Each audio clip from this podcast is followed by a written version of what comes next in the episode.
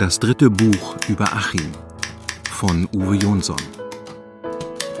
Hörspiel in zwei Teilen von Dietmar Müß und Norbert Schäffer.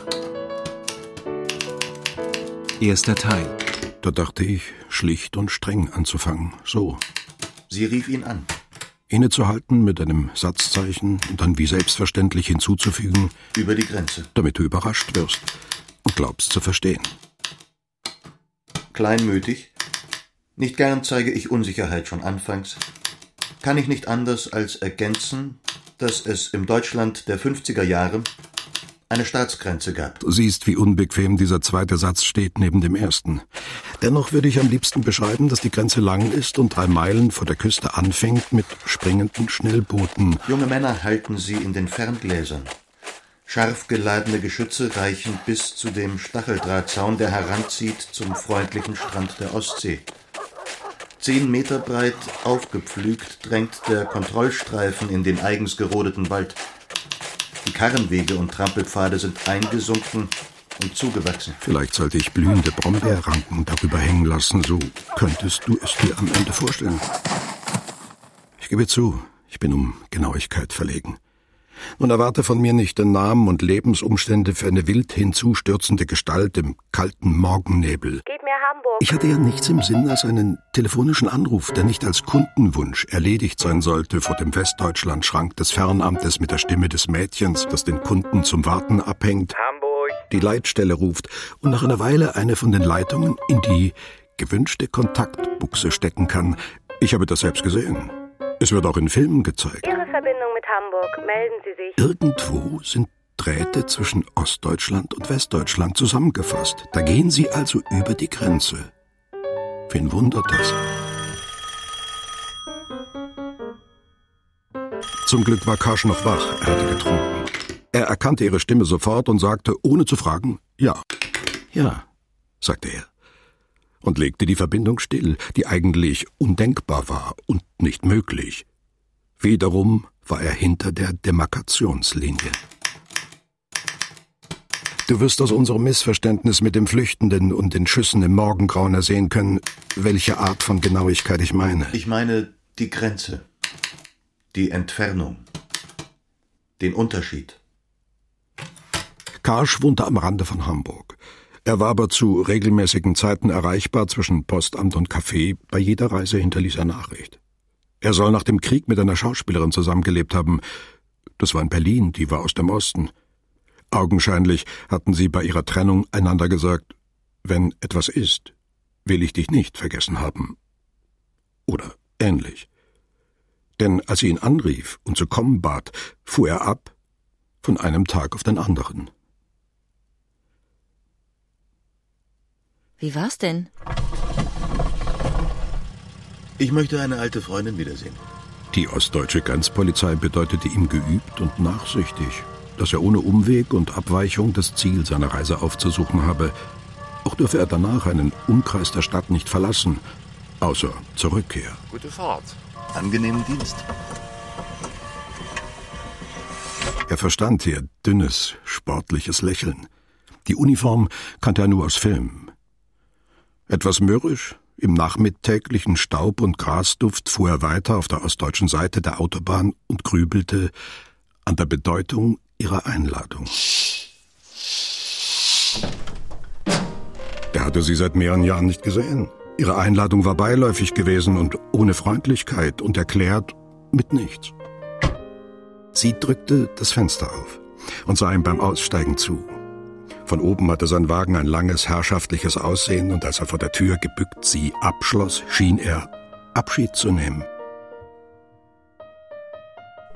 Er stand zwischen den verbrauchten Möbeln und wandte sich um.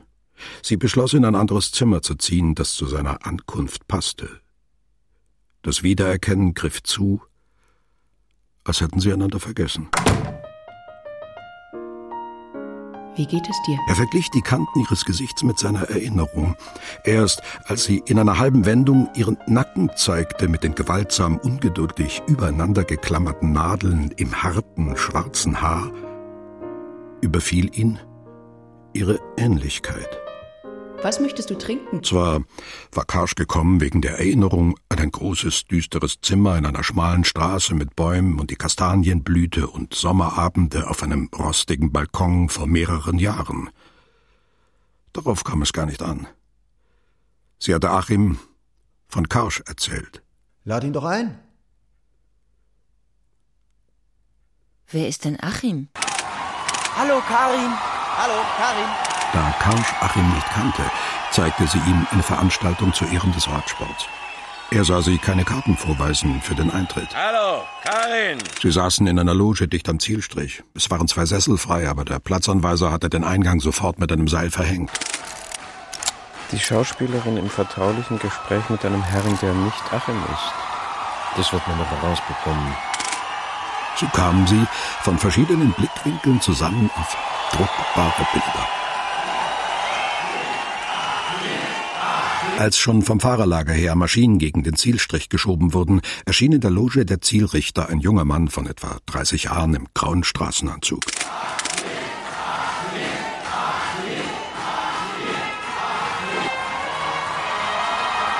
Karl wandte den Blick schräg hinter sich, da nun neben Karin atemloses Sprechen auffiel. Neben ihr saß einer übers Mikrofon gebeugt, die freie Hand stieß gegen die Halle vor.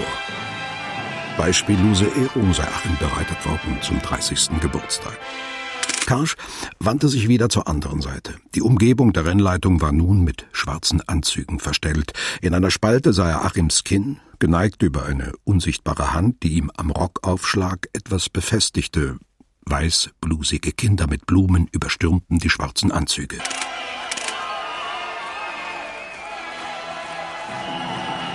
Indessen stieg Achim über den Tisch der Rennleitung in die Bahn. Ein Rennfahrer in buntem Trikot kam angelaufen mit einer Rennmaschine über der Schulter. Achim wandte sich seitlich zum Logenring, fand Karin, lächelte, er hob die Schultern an, senkte sie, drückte die Lippen vor, kehrte sich ab, ließ sich anschieben und begann die riesige Bahn abzufahren im grauen Straßenanzug mit Schlips und hellbraunen Halbschuhen. Auf der Höhe von Karin schleuderte er fast ohne hinzusehen die Blumen in die Loge. Als Karin die Nelken fing, war der Beifall noch einmal angewachsen. Wieso? Denn sie war bekannt. Man sah sie auf der Straße, denn sie war auf der Bühne zu sehen.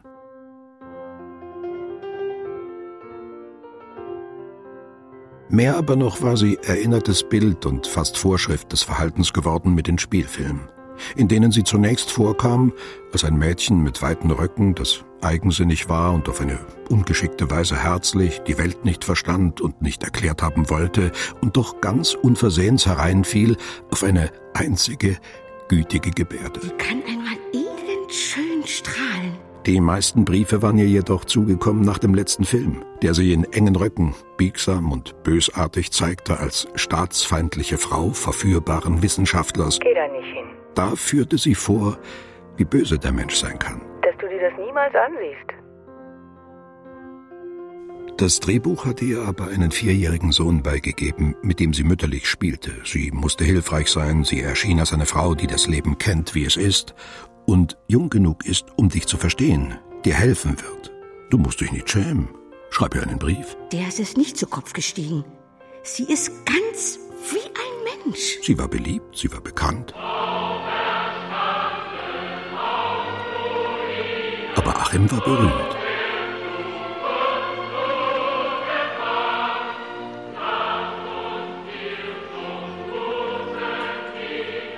Wie der das geschafft hat. Zehn Jahre lang.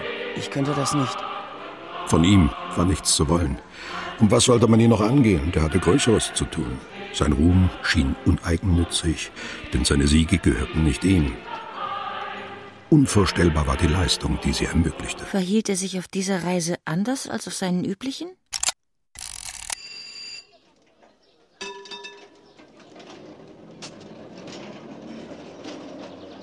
Karsch nahm es mit dieser Stadt wie mit allen, die er besucht hatte nach dem Krieg. Beim Frühstück saß er über einen Plan der Straßenführung und ergrübelte die Geschichte dieser weitläufigen Siedlung. Dies war ihm bekannt. Im Übrigen fotografierte er wahllos nur, was ihm gefiel. Ihm gefielen die beiden Häuser aus dem 16. Jahrhundert, die verwittert und fremd allein standen inmitten der öden Leere.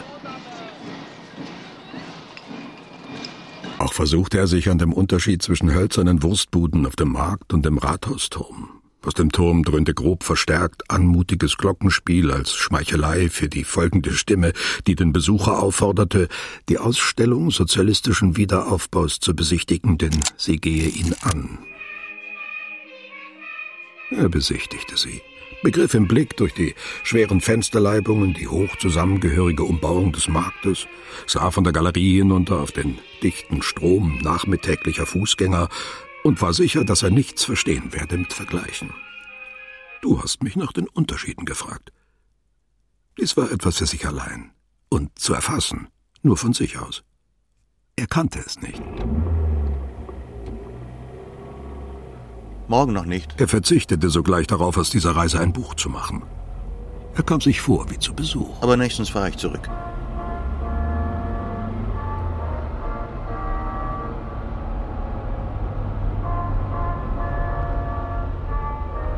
Lässt sich fasslich und genau beschreiben, wie die Unterschiede der beiden deutschen Staaten ihm entgegenkamen auf der Straße?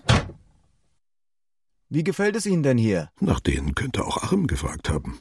Abends, wenn sie einander vor dem Theater trafen, um Karin abzuholen. Locker und ermüdet lag er mit erhobenen Beinen auf der hinteren Bank. Als ich zum ersten Mal nach Norwegen kam, äh, kannte ich die Sprache nicht und musste meine Hemden selbst waschen. Und da ich überall an den Hauswänden und Reklametafeln den Namen eines Waschmittels sah, das ich von zu Hause kannte, sprach ich in einem Geschäft den Namen aus, wie er meiner Meinung nach norwegisch klang. Und bekam ihn also, ohne die Verkäuferin mitzuziehen auf die Straße und ihr die passende Hauswand zu zeigen. Sie glaubten einander zu verstehen. Garsch wollte eigentlich hinaus auf die Ähnlichkeit aller Städte seiner Welt, hier aber an dieser Straßenecke, überlaufen von den Gruppen und Paaren der Theaterbesucher, die zur Haltestelle der Straßenbahn oder zur Gaststätte auseinandergingen, hier offenbar aß und trank man nicht dasselbe. Es wurde mit anderen Mitteln gewaschen, es gab andere Mengen und Arten von Autos. Selten also kann ich mich erinnert fühlen an die gemeinsame Vorgeschichte der beiden deutschen Staaten. Anfangs nämlich war er nach dem Straßenbild gegangen und hatte kurz und knapp zensiert. Dies sei einförmiger, da hatten sie ihn ausgelacht. Inzwischen verglich er nicht mehr, sondern versuchte zu unterscheiden, wie das wirtschaftliche Gesetz im Aussehen der Straßen erschien. Einmal in unzähligen Initiativen konkurrierend, bunt, als Angebot höherer Güte, größerer Nützlichkeit, dickerer Bequemlichkeit, auf Tafeln neben der Autobahn oder als betuliche Bedienung im reichlich bestückten Geschäft. Hier wiederum wirkt es als einmalig zusammengefasster Plan und tritt nicht bunt auf mit Verschiedenheiten und deren Anpreisung. Ich muss das natürlich noch nachlesen. Und damit willst du erklären, warum wir. Karin war dazugekommen. Sie saßen einander zugewandt, still im Auto und hatten das Abfahren vergessen. Kümmere dich lieber. Karsch kam die Heftigkeit ihres Tons bekannt vor. Er kümmert sich wohl. Karsch sah sie verstehen. Sie ließ sich zurückfallen, schwieg aber. Das hatte sie früher noch nicht gekonnt.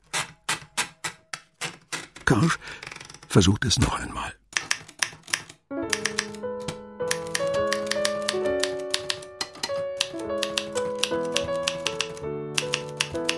Die Sprache, die er verstand und mit der er verständlich über den Tag gekommen war, redete ihn noch oft in die Täuschung von Zusammengehörigkeit hinein. Wieder hielt er beide Staaten für vergleichbar, wollte in Gedanken sie reinweg zusammenlegen, da doch die Sprache oder das vertraute Aussehen öffentlicher Gebäude in einem Land an das andere erinnerten. Dann aber gingen die Ähnlichkeiten nicht auf ineinander. Die golden und schwarz aufgemalte Zigarettensorte hatte man dort vor 15 Jahren zum letzten Mal kaufen können. Die öffentlichen Gebäude regierte ein anderes Gesetz.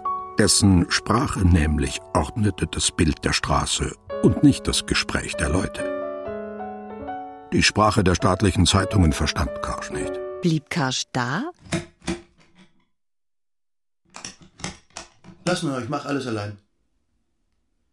Dies habe ich dir mitgebracht zum Abschied. Ich wünsche dir eine gute Reise. Es hat mich gefreut, dich wiederzusehen.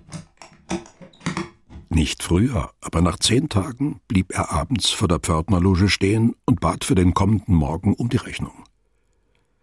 Der feiste junge Mann saß innig über das Mittelblatt einer illustrierten Zeitung gebückt und sah bei Karschs Worten lächelnd wie betroffen auf.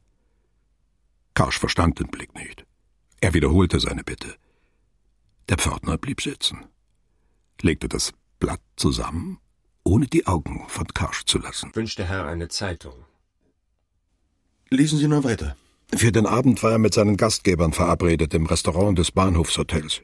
Hier pflegte er zu Abend zu essen, immer im Bereich desselben Kellners, der würdig mit mächtigen Fettfalten vor dem Tisch sich verbeugte, sich der Vertraulichkeit enthielt, wie gekränkt. Guten Abend. Er nickte selbstgerecht, als Karsch nach der Bestellung eine Zeitung verlangte. Im Vorbeigehen schob er sämtliche illustrierten Wochenblätter auf die Tischecke, gab zu verstehen, dass er etwas dachte, sagte nicht was.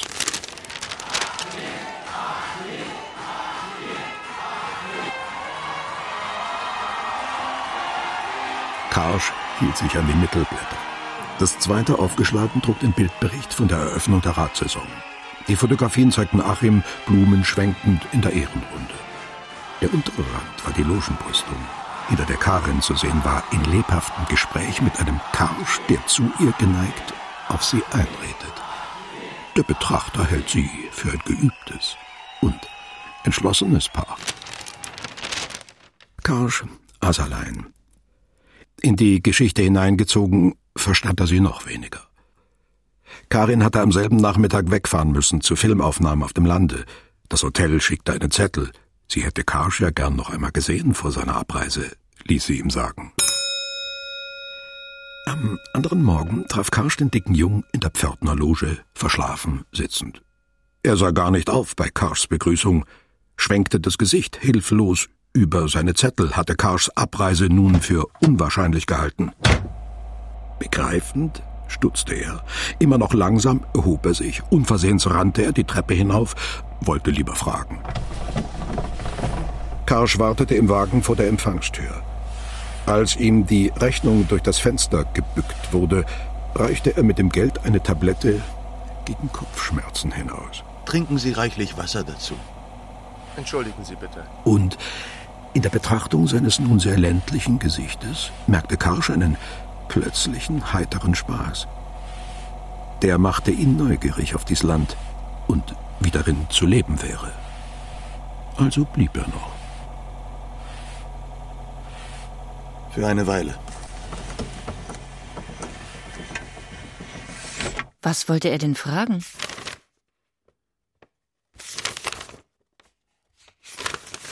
Karsch hielt schon vor dem Amt für die Vermittlung privater Unterkünfte.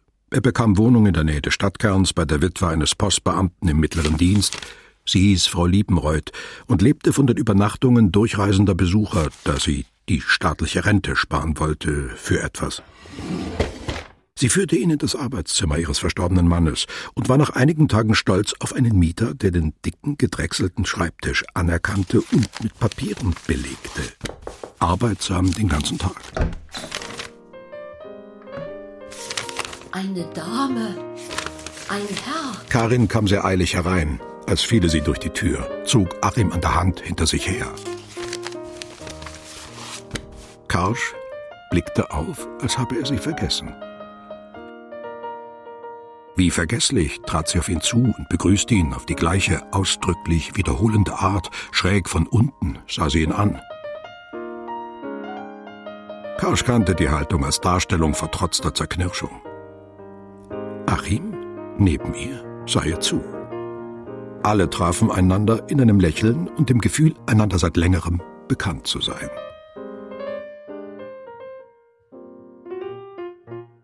Was tust du eigentlich? Sie hatten sich vorsichtig auf den kunstreich gestickten Kissen neben der Schreibtischkante niedergelassen. Achim saß steif und verlegen entfernt in der anderen Ecke des Sofas und betrachtete das prächtige Öl der Jagdgemälde. Karin hatte erzählt von Filmaufnahmen im Schnee, ihre Haut war von der Sonne verbrannt, sie hatte besser Skifahren gelernt. Und was tat Karsch?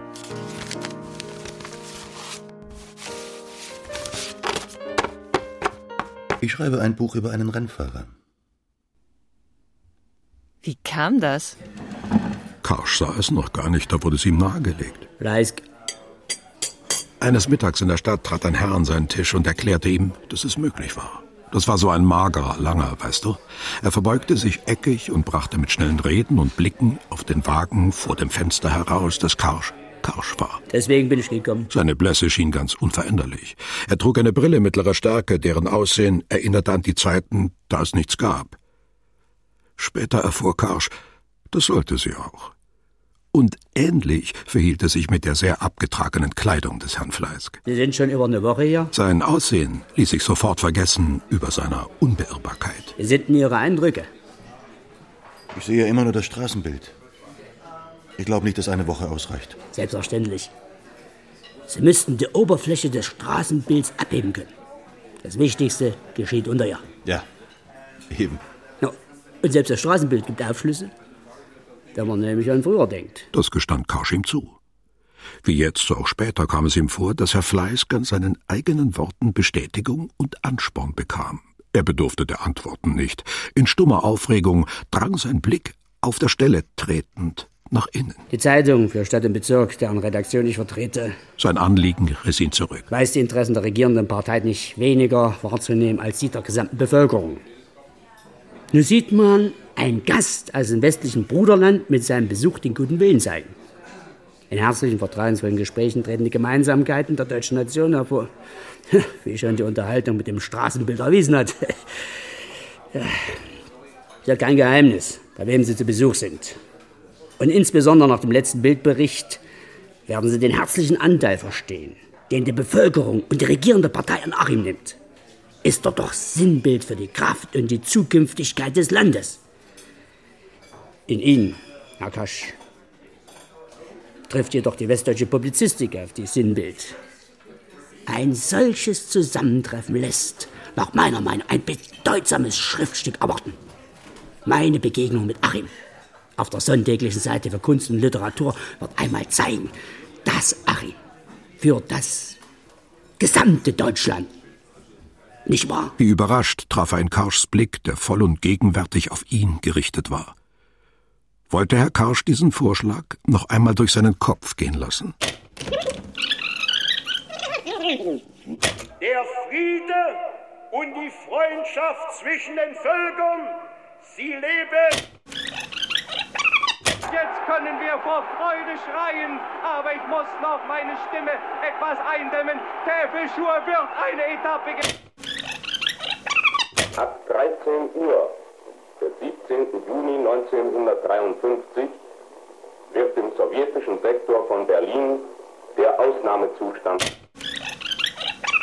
Welches Entwicklungsstadium haben wir im Jahre 1952 erreicht? Erstens.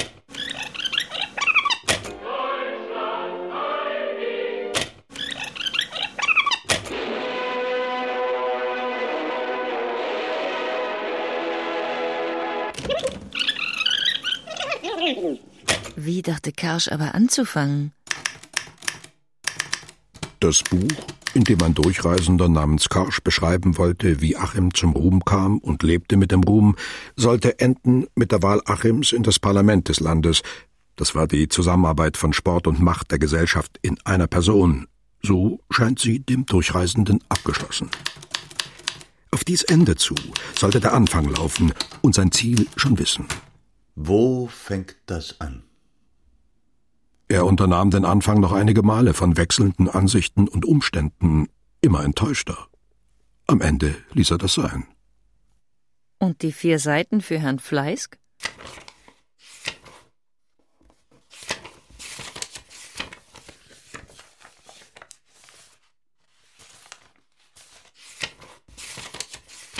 Sie gefallen mir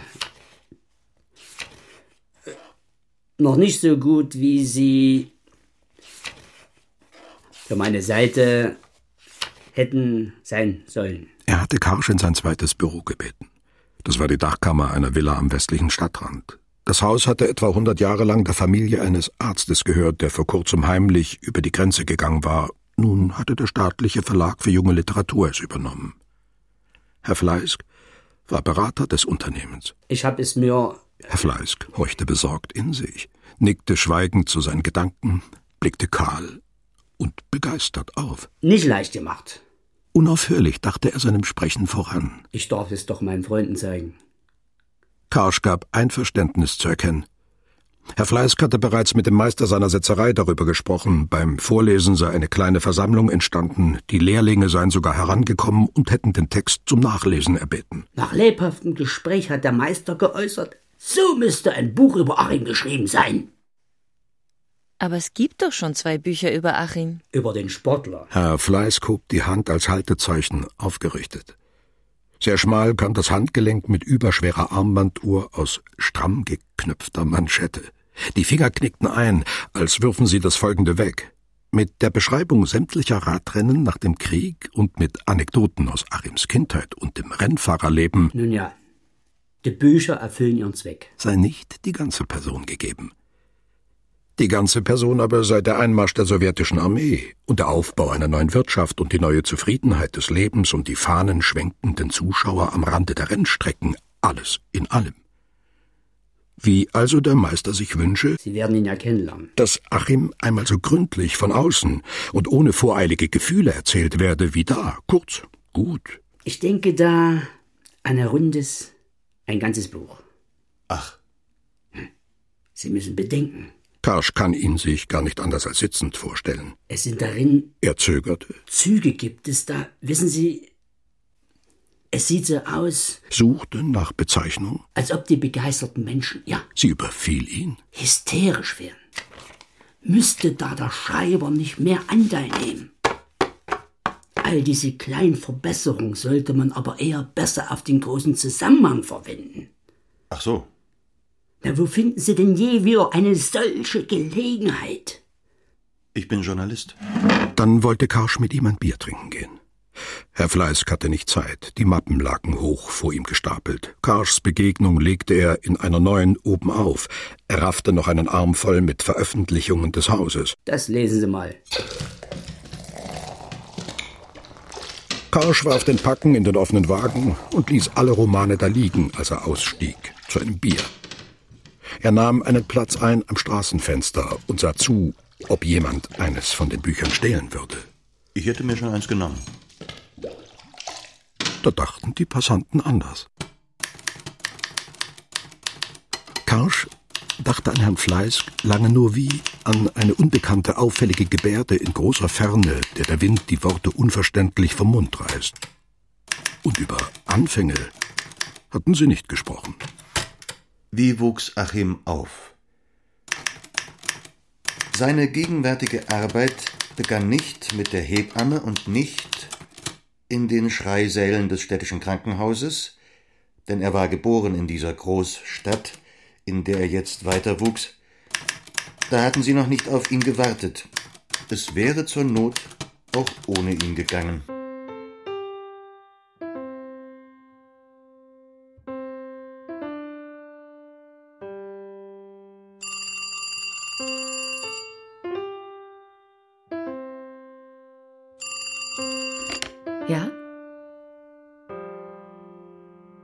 Ja. Achim pflegte vor der Abendvorstellung anzurufen in der Wohnung. Ja. Meistens war Karin eben mit Karsch aus der Stadt gekommen und lief sich umziehend hin und her. Nein?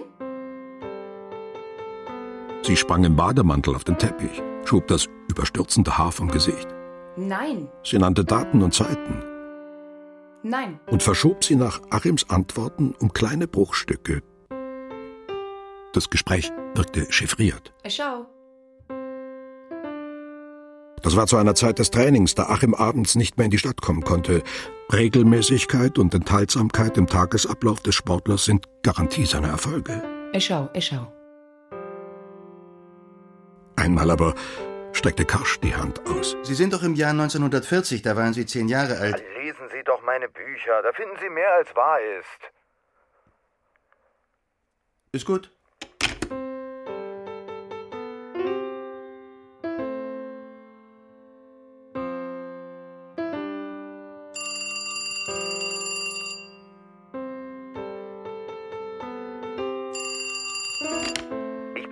Müde. So kurz war es nicht gemeint. Einverstanden. Dass die Familie eine Zeit lang woanders war, da war er fünf bis elf Jahre, das weißt du? Das wusste Karsch. Wo anders? Es war eine kleine Stadt am Rande von Thüringen. Die hatte Karsch angesehen. Bis dahin durfte er eben noch fahren. Sagen Sie einmal etwas über Ihren Vater. Wie war er denn vor 20 Jahren? Oh, er hat immer nicht viel gesagt. Achtung, noch einmal der Schwarzmeerhafen. Der Vater hat nicht viel gesagt. Sein Gesicht war unlesbar verschwiegen. Er verständigte sich mit einzelnen wie hervorgepressten Worten. Nur der Mund war bewegt. Die Mutter ging den an mit Beredsamkeit, war immer nahe dran, das Gesicht abzuwenden und zu schweigen. Im Umgang mit den Nachbarn war sie lockerer, die Worte gingen ihr unbedacht vom Mund, sie lachte gern. Mit herzlichen Reden hielt sie den staatlichen Frauenverband in der Siedlung zusammen. Dabei kam es ihr an auf den Zusammenhalt des deutschen Volkes gegen seine Feinde. So hatte man ihr gesagt. Bei den stundenlangen Reden des erregten Hitler, die an den Sonntagvormittagen aus allen Wohnküchen in die leeren Straßen drangen, saß sie ergeben bisweilen mit Kopfschütteln am Strümpfestopfen, während der Vater krumm den Kopf auf die Tischecke stützte, die man nicht einsehen konnte. Wenn sie, wie beim Ultimatum an Polen, mit dem Ton bescheidener Vernünftigkeit auseinandersetzte, wie unzumutbar ein solches Betragen sei und wie wenig gut es gehen könne, schwieg der Vater abgewandten Gesichtes, als habe er nichts gehört.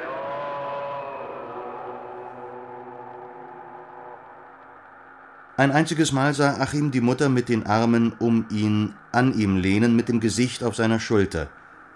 Sehr langsam ließ er sie los unter dem Blick des Jungen, ging fast offen lächelnd auf ihn zu mit der Mutter, die er an den Armen vor sich führte. Achim war ein gewünschtes Kind. Die Geschenke zum Geburtstag und zu Weihnachten kamen ohne Wunschzettel, aber trafen ihn überlegt. Es war eine Bauanweisung zum Ausschneiden für den Modellnachbau eines Jagdflugzeuges, an dessen Herstellung der Vater tagsüber arbeitete. Klein und stämmig wusch er sich nach der Arbeit über dem Küchenbecken am ganzen Leibe, las beim Abendbrot die Zeitung der Heimatstadt, arbeitete dann und grübelte im Keller am Bau eines Rundfunkapparates nach einem besonderen Schaltplan. Etwa so. So ungefähr. Achim konnte zur Not auch später sagen, was anders gekommen war, als Karsch sich dachte. Karsch ergänzte nun bedenkenlos, was er wusste aus dieser Zeit und was er für Achim wahrscheinlich glaubte. Ich möchte auch ein Rad. Wozu? Die anderen haben auch alle eins. Alle? Eckhard und Dieter ohne Sorge auch. Was soll der Führer von euch denken, wenn ihr nicht in Brüchen rechnen könnt? Völkerball. Deutschland gegen Amerika. Ich möchte nicht Amerikaner sein. Die müssen ja verlieren. Ich will nicht immer diese langen Strümpfe tragen. Ich bin doch kein Mädchen und immer streicht sie einem übers Haar. Ich bin doch längst zu groß. Komm, ich zeig's dir. Zuerst musst du lernen, wie man Gleichgewicht hält. Was ist das? Gleichgewicht.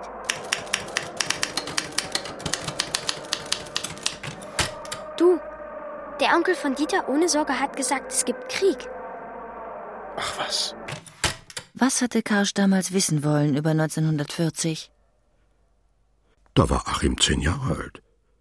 Es stand aber nicht in seinen Büchern, ob er da in den vormilitärischen Kinderverband der Führerjugend gekommen war, wie jeder Zehnjährige in dieser Zeit. Morgen kommt fast tausend auf die Schützenwiese. Ich hab schon die Uniform. Gehst du mit? Karsch nahm die Mitgliedschaft einfach für wahrscheinlich. Um neun an der Ecke. Um neun. Abends beim Zeitungslesen sagte der Vater nichts. Es ist aber auch die von der großen Stadt, nicht die von hier. Vielleicht steht es darin nicht. Achim geht in das Schlafzimmer und greift im Dunkeln zwischen den Sachen auf der Nähmaschine umher. Nirgendwo der harte Stoff des braunen Hemdes. Was machst du denn da an der Nähmaschine? Och, nichts. Ähm, darf ich noch mal raus? Er tastet sich die dunkle Kellertreppe hinunter. Zwischen den dicken Bohlen kommt Licht aus der Werkstatt des Vaters. Eine fremde Stimme spricht unfreundlich und belehrend endlos, als redete der Sprecher mit sich selbst und niemand säße ihm gegenüber. Komm rein. Was ist das, was da so brummt? Der Transformator. Wolltest du was? Zeit zum Schlafen.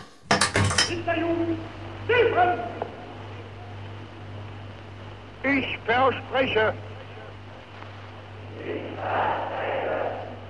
in der Hitlerjugend allzeit meine Pflicht zu tun. In Liebe und Treue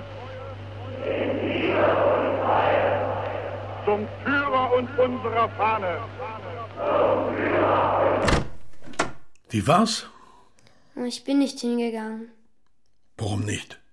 Ach, Willst du's vergessen haben oder wegen Krankheit konnte mein Sohn nicht? krank. Morgen auch, sonst glauben Sie's nicht. Und wenn es nun doch ganz anders war? So könnte es auch gewesen sein. Ich mochte zuerst gar nicht da hinein, und mein Vater wollte kein Pfennig für die Uniform hergeben. Dann bezahlte er sie doch. Er hat aber gesagt, so eine Affenjacke. Wieso? Redete Achim darüber nun doch mit Karsch? Wie viele Seiten werden es bis 1944? 30 oder 40? Auf Achims Stirnrunzeln sollten wir erst kommen zu seiner Zeit. In der Schule schloss er lange keine Freundschaften. Er saß fast scheu auf einer Bank allein und versuchte das städtische Benehmen zu erlernen. Er war aber zu dringend aus auf das Gefühl von Sicherheit. So übertrieb er den Eifer im Unterricht wie bei den Schularbeiten bis nah an den Platz des Klassenersten. Drei Mitschüler lauerten ihm auf und schlugen ihn zusammen, ein scharfkantiger Stein riss ihm die Schläfe weit auf. Das ist diese Narbe am linken Auge. Ist das wirklich alles so wichtig? Am nächsten Tag, mit dem strahlenden Verband um die Stirn, schlug er zwei von ihnen nacheinander nieder, und als er mittags in den Unterricht zurückkam, saß der dritte auf der Bank allein, und Achim wurde eingeladen in den Mittelblock der Klasse. Nun stimmte er endlich zusammen mit dem Bild des deutschen Jungen, zu dem sie alle auflebten, zäh wie Leder, hart wie Kruppstahl, flink wie die Windhunde. Er meldete sich im Jugendverband. Das wollte ich. Er brachte es zu einer Befehlsgewalt über hundert Mann. Und dann ist noch etwas. Es kam mir bald gar nicht mehr darauf an, dass der vor dem Glied die anderen in den Dreck schicken kann. Viel wichtiger war, dass Sie mich nun nicht mehr fertig machen konnten. Und dass du von oben zugesehen hast? Ja, immerhin war ich doch ziemlich verhetzt. Bedenke mal, dass wir die reinen Kinder waren. Wenn er nach der Schule nicht Dienst hatte oder auf die Schwester achten musste. Ach ja, er hatte drei Jahre lang eine Schwester. Zog er in der Stadt umher. Dazu hat er das Rat seines Vaters. Achtung, wir geben die Luftlagemeldung. Über dem Reichsgebiet befindet sich kein feindliches Flugzeug. Wir geben die Zeit. Wollen Sie bitte vergleichen? Mit dem Gongschlag 22 Uhr und... Wieso hatte Achim eine Schwester? Nur drei Jahre. Die Mutter verschwand mit der Schwester in den Armen, so hatte er sie zuletzt gesehen. Bist du sicher? Sie waren vormittags in die Stadt gefahren. Sie wollte eine Armbanduhr kaufen für den Geburtstag des Vaters. Hat sie dir auch etwas vom Hauptbahnhof gesagt? Da musste der Angriff über sie gekommen sein. Hast du sie zur Bahn begleitet? Der Vater kam erst spät in der Nacht nach Hause. Er hatte in der ganzen brennenden Umgebung bergen und löschen helfen. Wann hätte sie zurück sein wollen? Er hat eine Puppe gefunden, wie die Schwester sie in der Hand gehalten hatte, aber sie war angekohlt und konnte auch anderen Kindern gehört haben. Hast du das mit eigenen Augen gesehen? Sie war nicht tot. Sie war nur nicht wieder nach Hause gekommen. Sie war abgefahren in dem blauen, weiß gepunkteten Sonntagskleid und hatte gewinkt hinter der Scheibe des Wagens. Nicht lange danach wurde das Haus polizeilich durchsucht. Es waren drei Herren, die den Vater in der Küche einsperrten und den Jungen ausfragten. Zunächst drohten sie ihm mit Schlägen, aber als sie seine Bücher sahen über die Helden des Krieges und des Staatsvereins, setzten sie sich mit ihm an einen Tisch. Warum führt Deutschland Krieg? Weil wir nicht genug Lebensraum haben und die anderen taugen ja nichts. Wenn einer dem Führer schaden will, verstehst du? Was muss man mit so einem tun? Der Führer wird sie alle vernichten und ausrotten. Wer kommt zu euch auf Besuch? Sie rissen die Kleider der Mutter aus dem Schrank, sie brachen die Spiegelplatte los, vor der die Mutter gesessen hatte, sie rissen das Spielzeug der Schwester auseinander, sie brachen den Schreibtisch in seine einzelnen Bretter, sie zertrümmerten das Bild des verkommenen Kriegsführers. Das werde ich melden. Der Vater verschloss alle Räume, als sie wieder allein waren. Er ließ das Haus liegen, wie die Beamten es hinterlassen hatten. Sie wohnten in der Küche. Er ging nur aus dem Haus, wenn der Omnibus des Amtes zwischen den Gartenzäunen anhielt. Er sah darauf, dass der Junge zu essen hatte, aber er ließ ihn gehen, wohin er wollte. Einmal fragte Achim den Grund für die Haussuchung aus ihm heraus. In der Bauanweisung für einen ferngesteuerten Bombentyp war ein Fehler versteckt worden. Ist gestempelt, unterschrieben, gebaut worden. Das Modell ist fertig, es arbeitet aber nicht. Jetzt dauert es ein halbes Jahr länger bis zum Einsatz. Ach so. Hatte denn sein Vater den Fehler da untergebracht? Achim möchte das nicht glauben. Als der Vater ihm die Folgen der Sabotage so genau auseinandersetzte, schien er lediglich verwundert, dass einer das konnte, dass einer das fertigbrachte. Aber Achim sagte etwas über die Schändlichkeit einer solchen Tat und noch mehr, was ihm beigebracht war. Der Vater griff um die Tischkante. Und wer hat den Krieg angefangen? Es ist auch ein Bleistift dabei auf den Boden gefallen. Er sah wieder aus wie vor drei Jahren auf dem Heimweg von der Arbeit. Schwarzgrau umwuchs ihn Bart, die Augen starrten. An den Rändern sah Achim blutige Adern. Die Juden. Dem Vater fuhr die Hand halb nach hinten. Aber unversehens brach sein Blick weg. Er mochte mich nicht einmal mehr schlagen. Er ließ sich zurückfallen, dachte mit abgewandtem Kopf weiter für sich allein. Ich muss ihm widerlich gewesen sein. Und es hat doch genug Prügel gegeben bei uns, aber er hat mir immer erklärt, wofür er schlug. Hier mochte er mir nichts mehr erklären. Und er wusste auch, dass er selbst es hatte dazu kommen lassen. Er hat ja nicht mit mir geredet.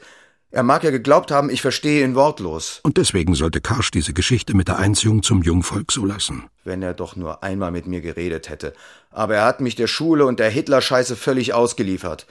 Ich muss damals gelebt haben wie ohne Gefühl. Gesehen habe ich wohl alles, die Fähnchen, mit denen wir auf der Schulwandkarte die Frontbewegungen aufzeichneten, rückten westlich auf die deutschen Grenzen. Es gab im Norden einen Kessel, in dem die Rote Armee eine halbe Deutsche eingeschlossen hatte. Ich bin jeder Fanfare von den Sondermeldungen im Rundfunk nachgelaufen, weil ich auf die Nachricht vom Kesselausbruch wartete. Über die Landstraße kamen Tiefflieger am helllichten Tage und beschossen die Straßenbahn und die Radfahrer und die Wagen mit dem Roten Kreuz. Ich habe an nichts gedacht als an die Vorschrift für Deckung nehmen. Ich habe gelebt wie sprachlos. Kann man das so sagen? Wenn mein Vater es mir doch zusammengebracht hätte, dann hätte ich doch um meine Mutter weinen können wie ein Mensch. Aber er hatte mich so weit losgelassen, dass er Angst vor mir haben musste. Ist auch wahr. Ich hätte ihn ja angezeigt. Das war ein Befehl. Wenn ich abends zu Hause war, hat er mich oft zum Bierholen in die Dorfwirtschaft geschickt. Weißt du, dann konnte er ohne Lebensgefahr das Radio auf die verbotene Welle schalten. Die Lebensgefahr war ich.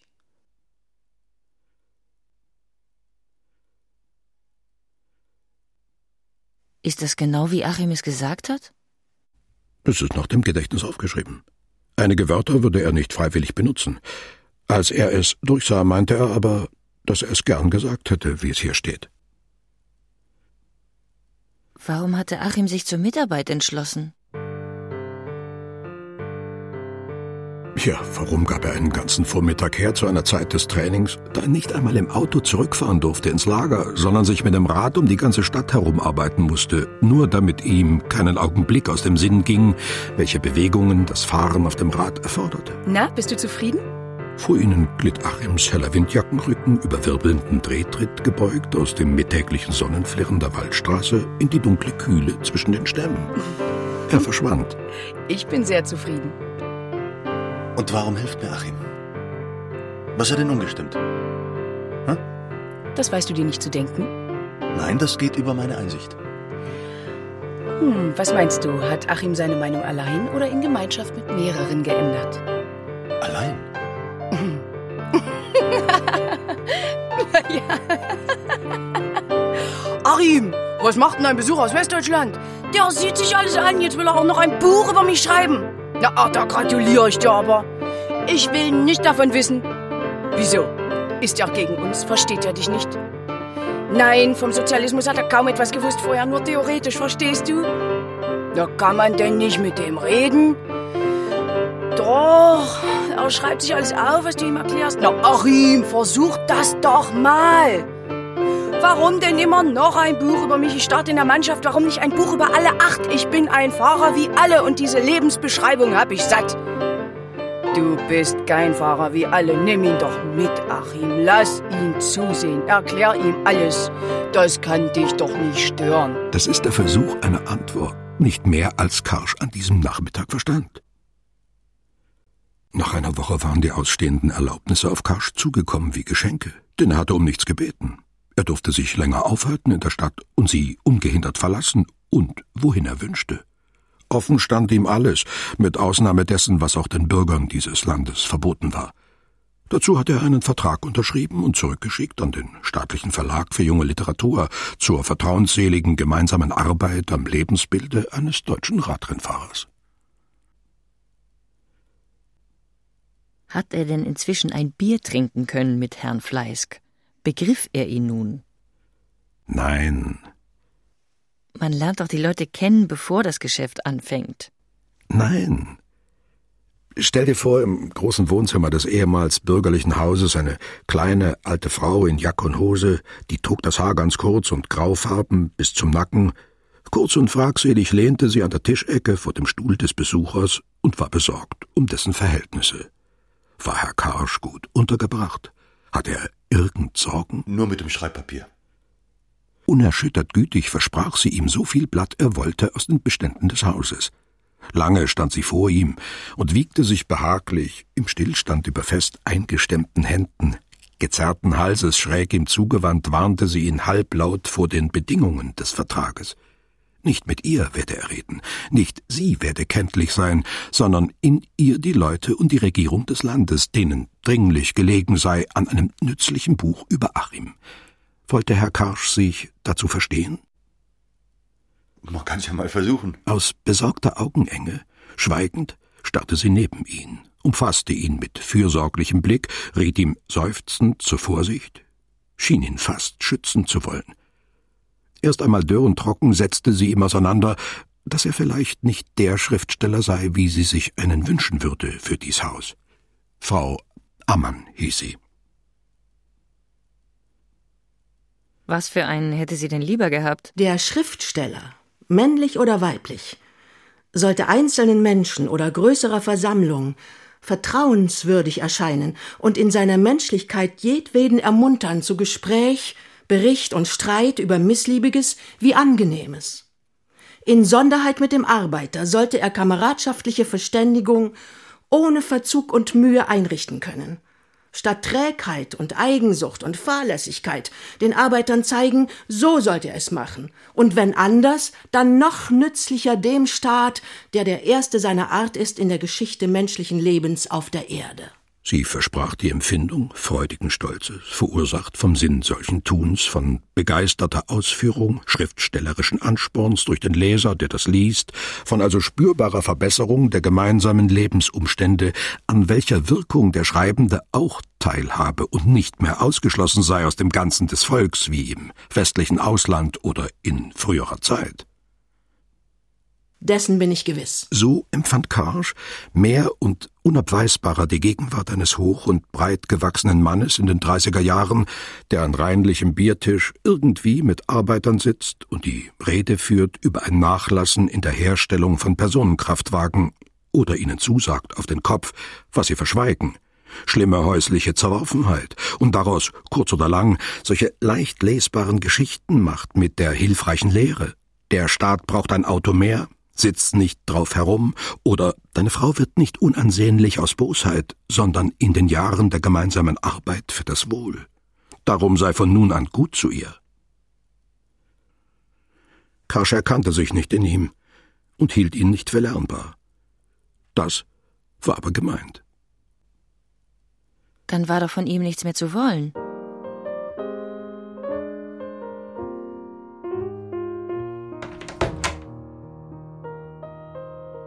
Hast du unterschrieben? Sie hielt die Augen noch lange geschlossen. Ja. Lag reglos, den Schlaf verteidigend. Du hättest mir den Wagen verkaufen können. Du hättest mir Geld geliehen. du hast nicht unterschrieben für den monatlichen Postcheck. Du warst nur neugierig auf dies auch noch? Ja. Diese nette alte Frau.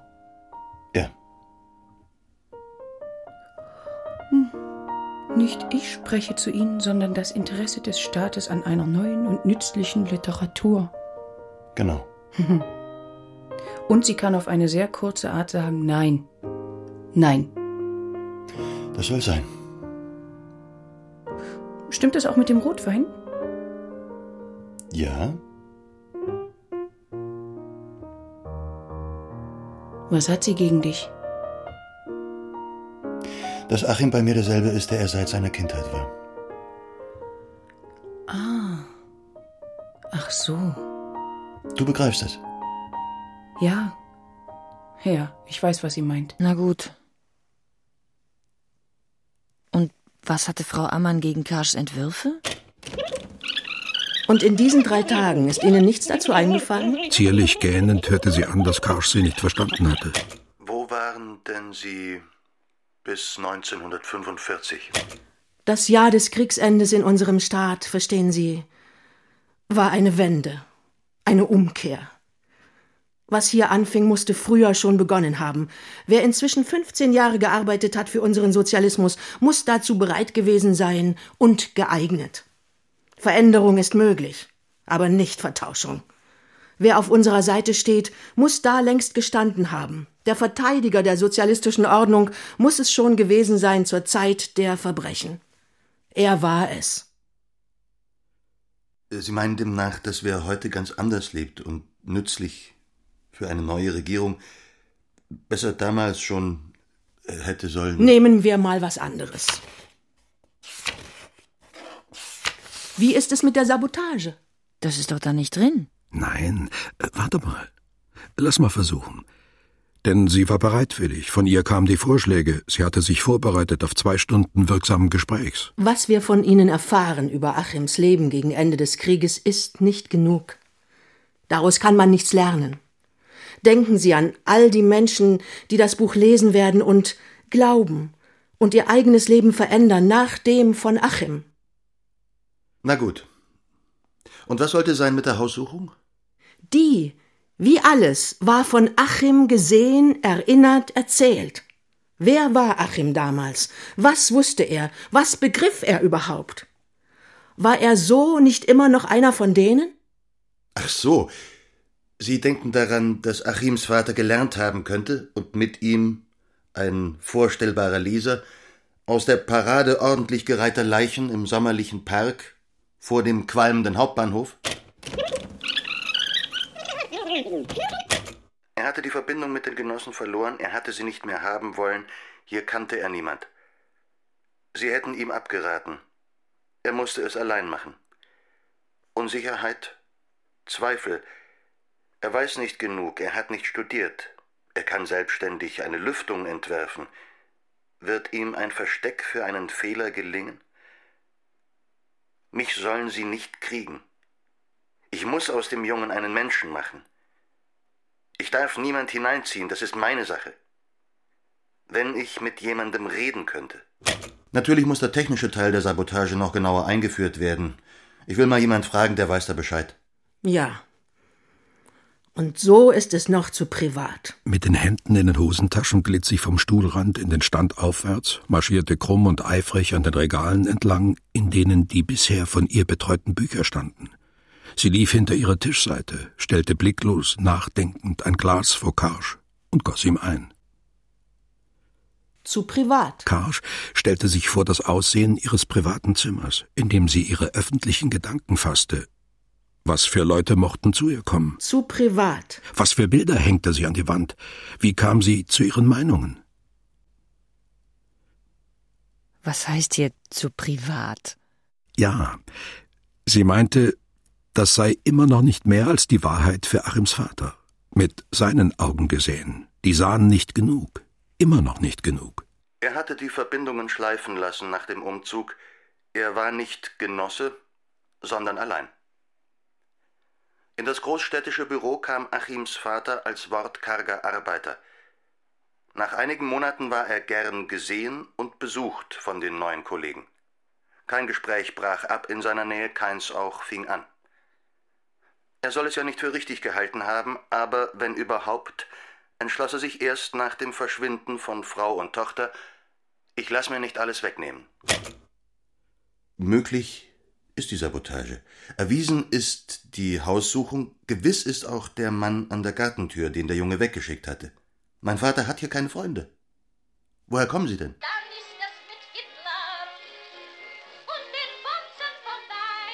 Du hast einen forschen Jungen. Tut der bloß so? Weißt du, ich habe mir gedacht, wenn ich ihm was sage, nachher verquatscht er sich. Mensch, er ist doch schon 14. Also, was brauchst du? Eine Dienstreisebescheinigung. Ist sie für dich? Du Arschloch. Meinetwegen kannst du so weitermachen. Es ist für die Partei. Das kann ja jeder sagen. Ungefähr so, meinen Sie das? Verstehen Sie, in der Ausarbeitung dürfen Sie ihm nun nicht vorwerfen, dass er sich als Sozialdemokrat verhielt zu einer Zeit, da die kommunistische Partei schon die künftigen Bürgermeister heraussuchte. Er lebt ja noch. Nicht seine Fehler sind wichtig, sondern was ihn mit unserer neuen Zeit verbindet. Ja, aber so habe ich es gar nicht gemeint. Haben Sie etwas gegen die Sozialdemokratie? Was sagte Achims Vater dazu? Weißt du? So wie Karin es erzählt, ist sie an einem Nachmittag mit der Straßenbahn hinausgefahren. Sie hat ihm erzählt, sie kennt einen, der will ein Buch über Achim schreiben. Er spricht wie Achim, wenn er nachdrücklich sein will. Es ist so ein hoher, abweisender Ton. Mhm. Warum denn bloß? Der ist ein Westdeutscher. Wiedervereinigung für zwei Personen und so. Ja. Ja, den kenne ich. Was will er denn wissen? Wie das mit der Haussuchung war. Ach ja? Man kann nichts daraus lernen. Haussuchungen haben sie bei allen gemacht, die zum Büro gehörten. Da war das erste montierte Triebwerk beim Probelauf auseinandergeflogen. Ist aber keiner verletzt worden. Der Fehler war heimlich eingebaut worden, aber nach der Explosion wusste jeder, wo man ihn hinsetzen konnte. Bin auch mal auf den Gedanken gekommen. Aber dazu brauchte man zwei. Der zweite hätte offenen Dienstweg haben müssen. Ich war nicht klug genug. Was nützt alles, wenn sie dich doch kriegen? Aber ich saß da ja allein, Mensch. Hab ausländische Sender gehört. Hab auch Geld geschickt an Leute, bei denen der Mann weg war. Zweimal. Hab auch jemanden über Nacht bleiben lassen, als es sicher war, als der Junge in Thüringen war. Ich habe mich benommen wie die meisten, mit dem guten Willen, dass mir eine Zeit lang alles egal war. Das kann man nicht rechnen. So hat er es wohl gesagt.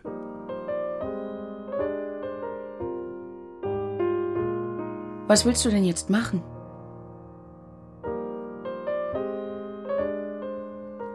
Ich weiß noch nicht. Du, ich gebe dir das Geld.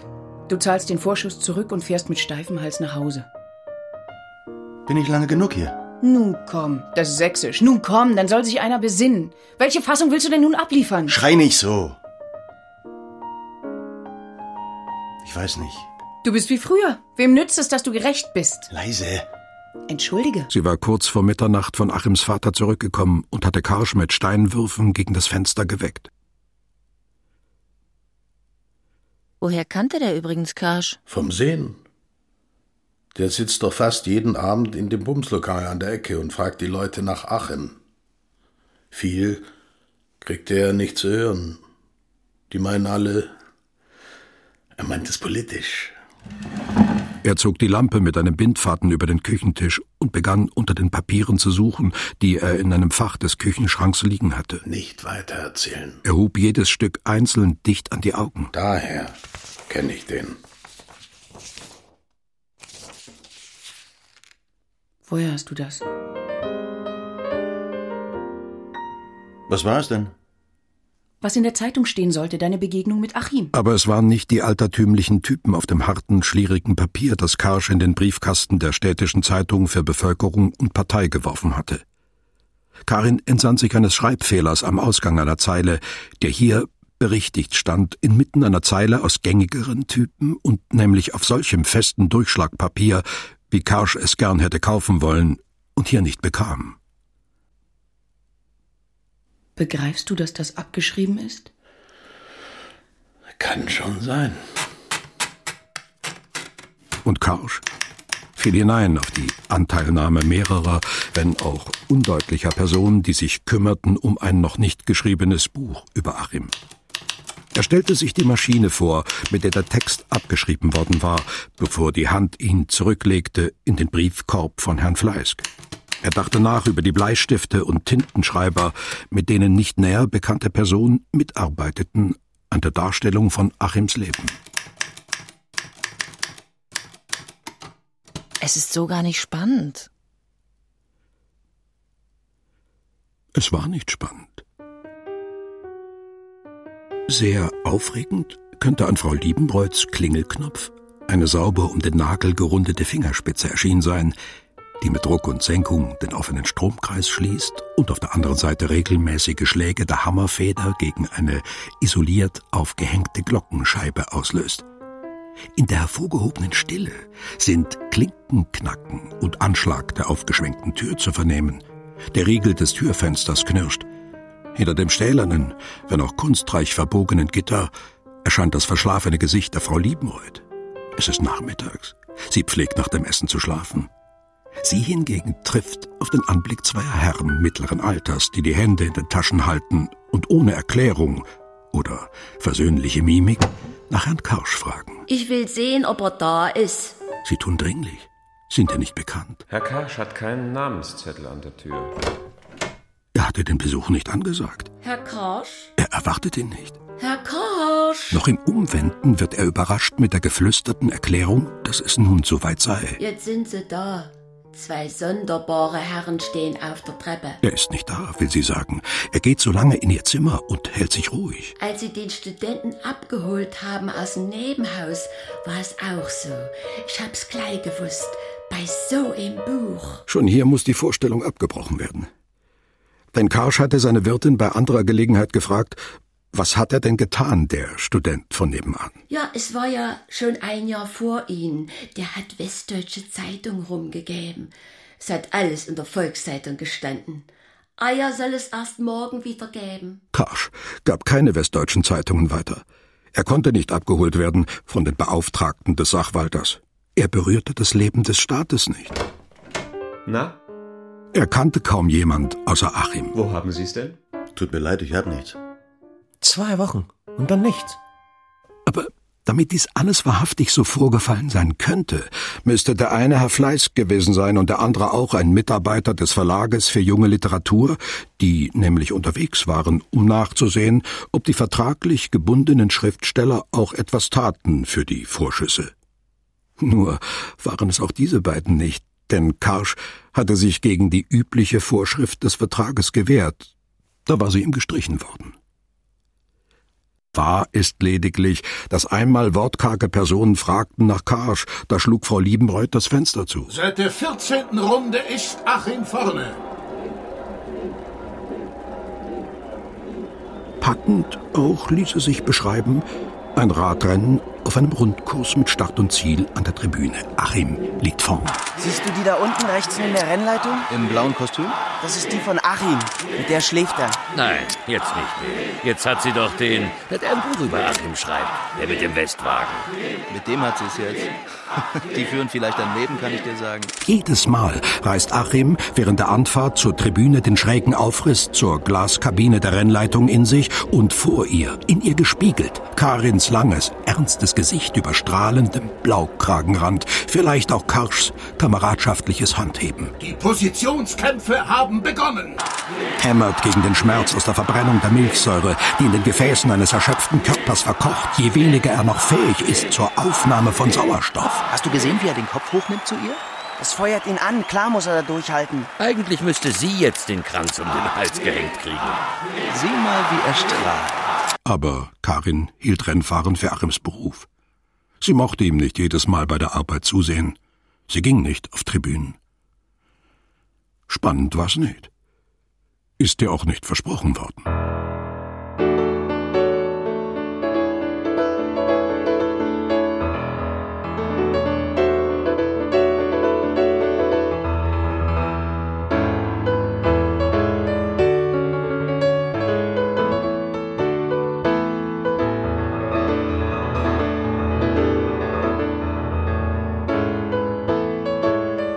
Das dritte Buch über Achim von Uwe Jonsson. Hörspiel in zwei Teilen von Dietmar Müß und Norbert Schäffer. Erster Teil. Es sprachen Dietmar Müß und Anne Weber. Karsch Ulrich Nöthen. Karin Cordelia Wege. Achim Thomas Nicolai. In weiteren Rollen Edgar Bessen, Maximilian Brauer, Hendrik Durin, Hilmar Eichhorn, Johannes Gabriel, Vincent Göre, Katrin Hart, Roland Hemmo, Jutta Hoffmann, Benedikt Kauf, Horst Koterba, Udo Kroschwald, Tore Kühl, Wolf Dietrich Rammler, Gerald Schale, Hannelore Schubert, Rashid D. Sidgi, Caroline Spieß, Axel Thiemann und Alexander Weber.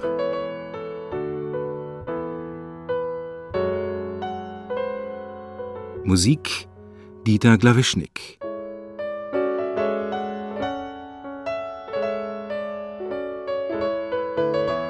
Technische Realisation Dietmar Hagen, Gerd Ulrich Poggensee, Angelika Körber und Holger Klimchen.